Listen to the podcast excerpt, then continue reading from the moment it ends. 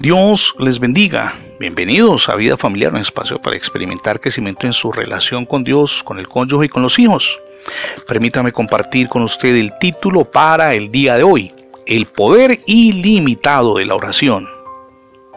Hace pocos días me dirigía hacia el apartamento donde resido y encontré en un enorme mural una frase que me llamó poderosamente la atención y que comparto con usted. Decía, el secreto de la oración está en la oración secreta.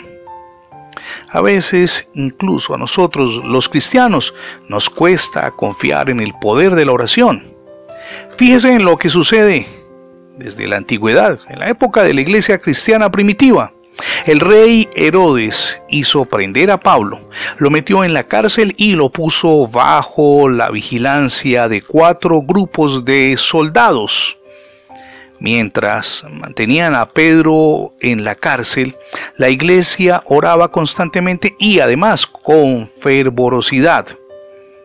De repente apareció un ángel del Señor, eso lo leemos en las escrituras, y una luz resplandeció en la celda.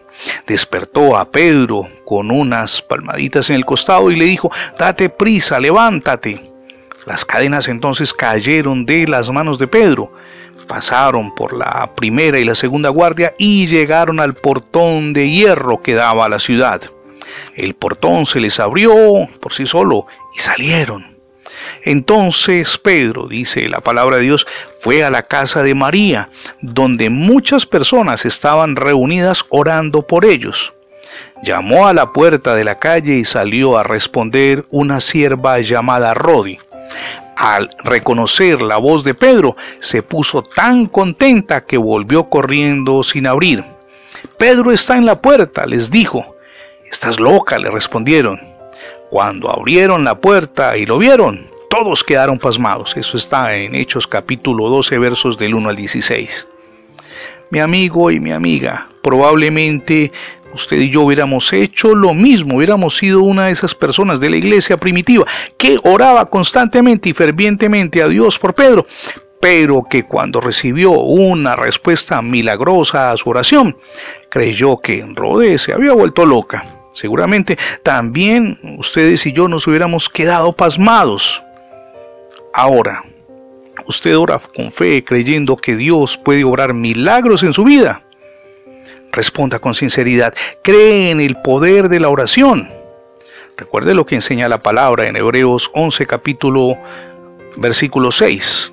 Porque sin fe es imposible agradar a Dios, escribe el autor, porque es necesario que el que se acerca a Dios crea que Él existe y que recompensa a los que le buscan el evangelista Amsi Dixon, quien vivió entre el año 1854 y 1925, escribió, Cuando dependemos de las organizaciones, recibimos lo que las organizaciones pueden lograr.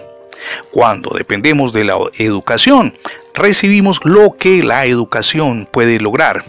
Cuando dependemos de los hombres, recibimos lo que los hombres pueden lograr.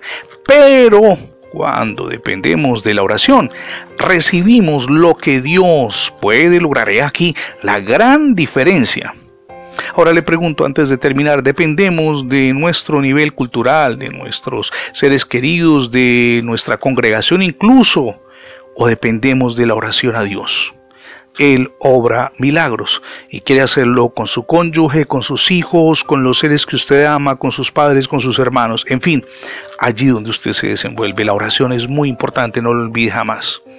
Permítame preguntarle, ¿ya recibió a Jesucristo en su corazón como su único y suficiente Salvador? Hoy es el día para que lo haga. Permita que Jesús reine en su vida, pero también en su existencia. Gracias por escuchar las transmisiones diarias, tanto en la radio como en el formato de podcast. Recuerde que ingresando la etiqueta numeral devocionales vida familiar en Internet tendrá acceso a todos nuestros contenidos digitales alojados en más de 20 plataformas digitales. Le animamos también para que se suscriba a nuestra página en Internet. Es facebook.com diagonal devocionales vida familiar. Somos Misión Edificando Familias Sólidas y mi nombre es Fernando Alexis Jiménez. Dios les bendiga hoy, rica y abundantemente.